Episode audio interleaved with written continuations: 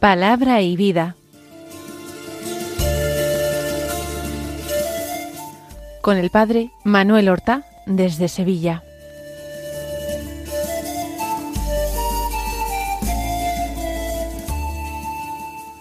En el nombre del Padre y del Hijo y del Espíritu Santo. Amén. Alabados sean Jesús y María. Muy buenos días, queridos amigos, oyentes de Radio María y seguidores del programa Palabra y Vida. Hoy es el lunes de la sexta semana del tiempo ordinario, un lunes que es 12 de febrero. Continuamos con la lectura del Evangelio de San Marcos. Estamos ahora en el capítulo octavo del que tomamos los versículos once, doce y trece. Es un corto texto. Dice así En aquel tiempo se presentaron los fariseos y se pusieron a discutir con Jesús. Para ponerlo a prueba, le pidieron un signo del cielo. Jesús dio un profundo suspiro y dijo, ¿por qué esta generación reclama un signo? Os aseguro que no se le dará un signo a esta generación. Los dejó, se embarcó de nuevo y se fue a la otra orilla. Comienza el texto así, que en aquel tiempo se presentaron los fariseos y se pusieron a discutir con Jesús. Jesús ha comenzado ya a preocupar a las autoridades religiosas de Israel, a las autoridades en general. Todos de alguna manera están algo turbados o conmovidos ante la aparición de Jesús.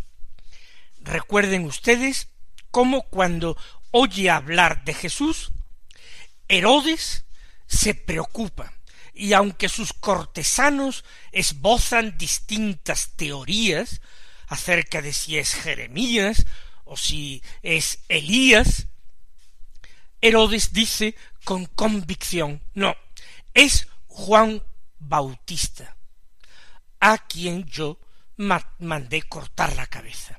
Él teme y no sale, ni lo busca, ni procura un encuentro con este Jesús. En parte lo desea, pero de una manera todavía aún más fuerte lo teme. Jesús comienza a preocupar a las autoridades del templo. En sus visitas al templo, Jesús ha dado muestras de que Él está investido de una autoridad que verdaderamente hace sombra a las autoridades constituidas que ostentan el poder religioso. Es el Evangelio de San Juan el que sitúa la purificación del templo, expulsando a los mercaderes con un látigo de cuerda, San Juan los sitúa en su Evangelio al comienzo del ministerio de Jesús, en su primera ida a Jerusalén para celebrar la Pascua, al comienzo de su vida pública. Pero Jesús también preocupa a los maestros de Israel, los maestros de Israel podrían haberlo considerado un colega suyo, alguien que, como ellos, se dedica a estudiar la ley y a enseñarla y ganarse la vida admitiendo a discípulos. Se le podría haber perdonado a Jesús el hecho de no haber tenido una formación académica previa, no haber estudiado a los pies de ningún otro rabino. Se le podría perdonar. Y se le podría perdonar en gracia a la brillantez de Jesús. Con doce años ya había deslumbrado a los maestros en el templo de Jerusalén. Les había deslumbrado haciéndoles preguntas inteligentes escuchándoles con atención, respondiendo con atino a las preguntas que éstos les hacían. Pero Jesús rompe moldes, porque la enseñanza de Jesús no tiene nada que ver con la enseñanza de los maestros fariseos. Cierto que la enseñanza y la doctrina de Jesús no es la de otras corrientes teológicas. Jesús no está de acuerdo con la teología que enseñan los saduceos. Quizás tiene más similitudes con los fariseos, pero precisamente por esa similitud hay una decepción más profunda. Lo creían uno de los suyos y al final la enseñanza que imparte implica una denuncia contra ellos. Jesús se ha atribuido una autoridad que es imposible de aceptar. Supone para ellos una arrogancia verdaderamente eh, diabólica, pecaminosa. Recuerden en el Evangelio de ayer domingo cómo Jesús interpreta la ley, la lleva a plenitud, porque él dice que no ha venido a abolirla, diciendo habéis oído que se dijo a los antiguos, habéis oído que Moisés estableció esto, pero yo os digo, y sin anular lo que ya había dicho Moisés, lo que estaba escrito en la ley, sin anularlo, le presenta cargado de un sentido tal, tan absolutamente nuevo, que resulta algo inaudito, escandaloso para aquellos hombres. Es o Jesús o ellos, pero es imposible que puedan coexistir. Más aún, si Jesús se hubiera limitado a tener un grupo selecto de discípulos, por ejemplo, esos doce, aunque fueran hombres vulgares, pescadores de Galilea, pero se hubiera limitado a tener un número reducido de discípulos. Tampoco hubiera suscitado la animosidad de los escribas. Pero es que Jesús lleva detrás de sí a miles y a miles y a miles de personas.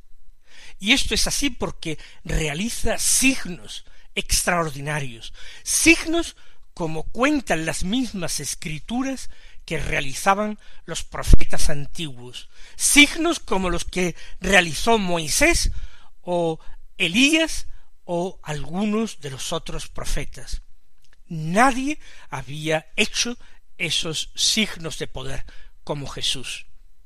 Y esto resultaba más peligroso, porque las multitudes podían sentir que se enfriaba su devoción, su admiración por los escribas fariseos, y podrían adoptar esa postura crítica de Jesús.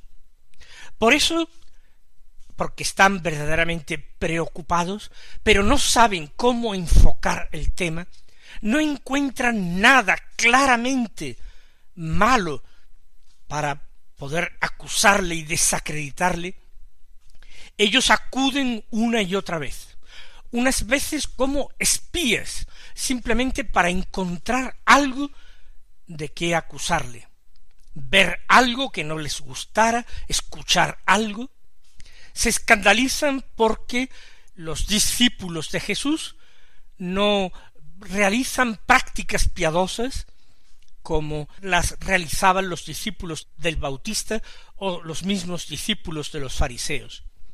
No practicaban los ayunos devocionales y aunque directamente no se entregaran a trabajar los sábados, sí vivían con mucha libertad y relativizaban mucho ese precepto absoluto del descanso sabático. También acuden los fariseos a discutir con Jesús, a plantearle trampas dialécticas, casos difíciles de resolver. Gran parte del Evangelio nos va relatando estos enfrentamientos repetidos, continuos, de Jesús con las autoridades judías que desembocarán en la decisión de éstas de suprimirlo de darle muerte. Se pusieron aquí, nos dice el Evangelio de hoy, a discutir con Jesús. No sabemos exactamente cuáles son los temas que le sacaron. Discuten porque Jesús replica a sus argumentos y ellos tratan de aducir bien nuevos textos, bien nuevos razonamientos, para no quedar en evidencia, para que no quedase patente ante el pueblo que su sabiduría, la sabiduría de ellos, era una sabiduría vana, mientras que la sabiduría de Jesús era una sabiduría divina. Se pusieron a discutir no porque no entendieran algo, no porque quisieran convencerle de algo, sino simplemente para ponerlo a prueba. Ya decimos, sobre todo, para tratar de desacreditarle, venciéndole en la discusión.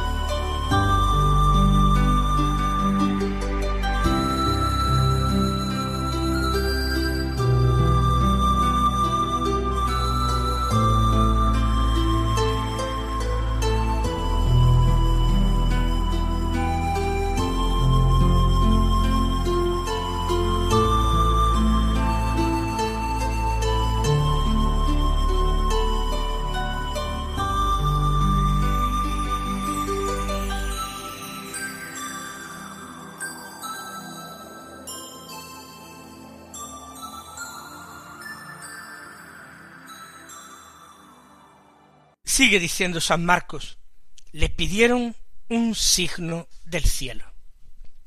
Es decir, Jesús está realizando millares de signos.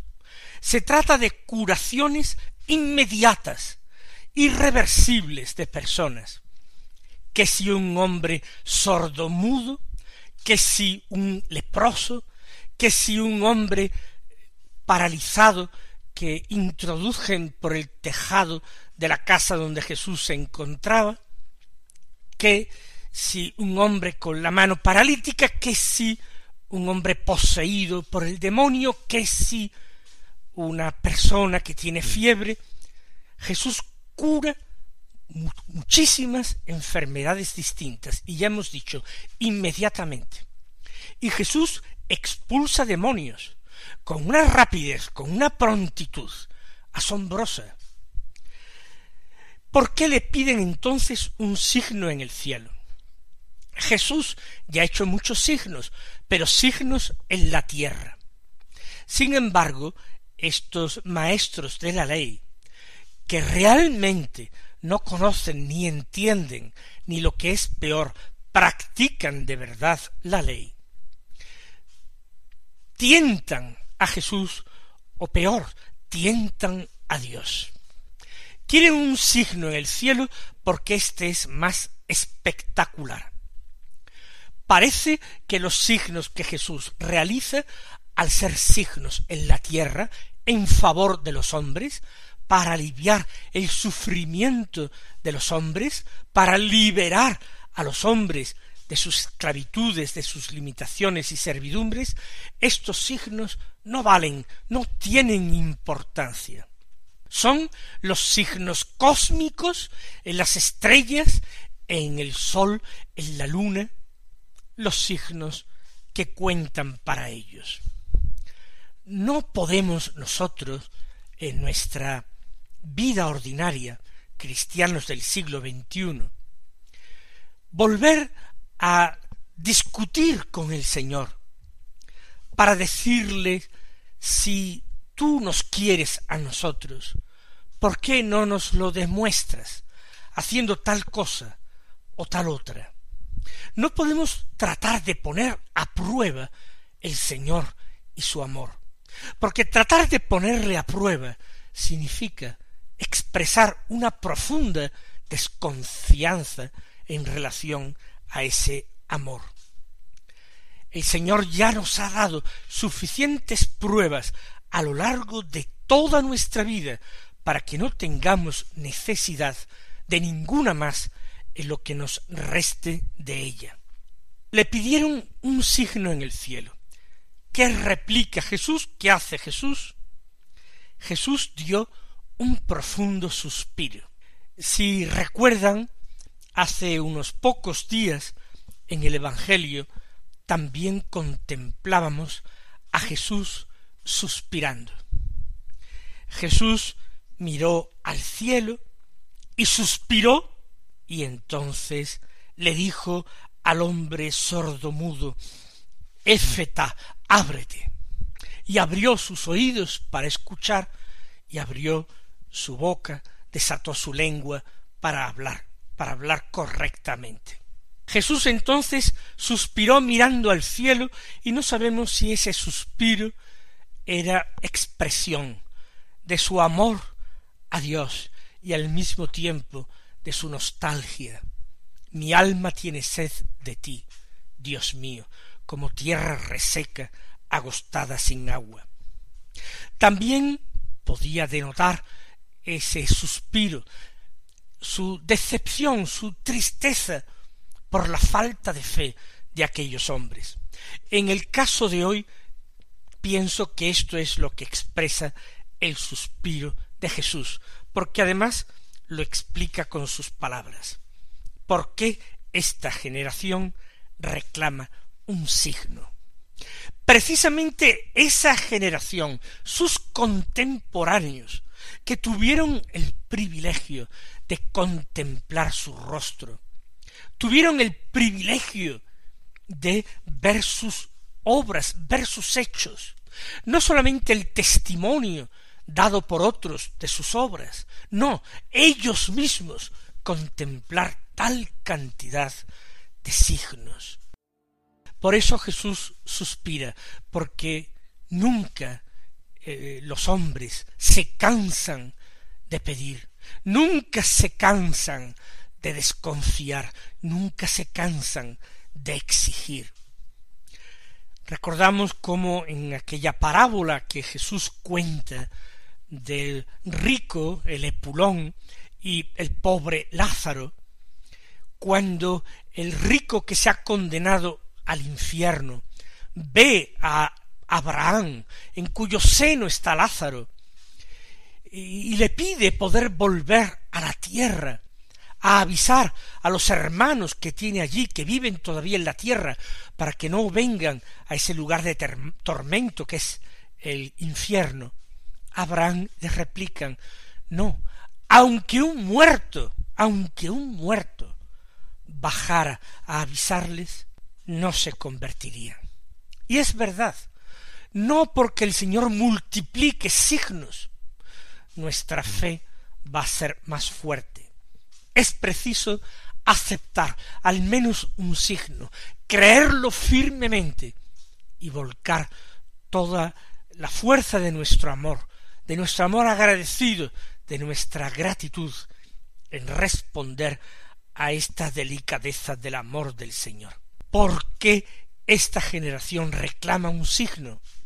Y podríamos nosotros continuar esa frase diciendo cuando ya se le han dado tantísimos, cuando esta generación es verdaderamente privilegiada, porque como el mismo Señor dijo en el Evangelio, bienaventurados vuestros ojos, porque ven, y bienaventurados vuestros oídos, porque oyen. Lo que tantos justos, tantos justos del Antiguo Testamento, desearon ver y no vieron, desearon escuchar y no escucharon. Y no sólo tantos justos del Antiguo Testamento, sino tantos justos de todas las épocas que hubieran deseado ser testigos directos de las obras de Jesús y oyentes en persona de las palabras de Jesús. Por eso Jesús rechaza esta petición de los maestros de la ley. Os aseguro, les dice, que no se le dará un signo a esta generación. En otros evangelios, también es verdad que en otros momentos, el Señor dirá, no se le dará más signo que el signo de Jonás. Y con esto hará alusión al misterio pascual, al misterio de su muerte y al misterio de su resurrección. Pero en este momento y en este Evangelio, Jesús dice llanamente no se le dará un signo a esta generación. No se le dará el signo que pide, que exige. No se le dará un signo en el cielo, en el firmamento, tendrán que contentarse con los signos que está realizando Jesús y el signo que un día realizará, ese signo que es el misterio pascual. Y termina el Evangelio de hoy con la siguiente afirmación de San Marcos. Los dejó, se embarcó de nuevo y se fue a la otra orilla. Jesús que no ha querido separarse de las multitudes porque ha sentido lástima de ellas, no siente ahora ningún inconveniente en dejar a aquellos hombres malintencionados que tienen un corazón vacío y que no aman a Dios ni a su prójimo. Los dejó. Qué terrible es ser dejados por Jesús. Pidamos al Señor que nosotros nunca perdamos tan buena compañía, que la procuremos siempre, que actuemos, que vivamos de manera que Él esté contento con nosotros y nos acompañe siempre. Jesús se embarcó de nuevo y se fue a la otra orilla, a continuar su misión, a continuar su predicación. Mis queridos hermanos, que el Señor os colme de bendiciones y hasta mañana si Dios quiere.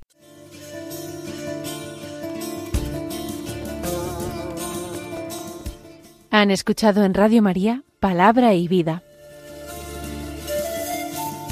un programa que dirige el Padre Manuel Horta.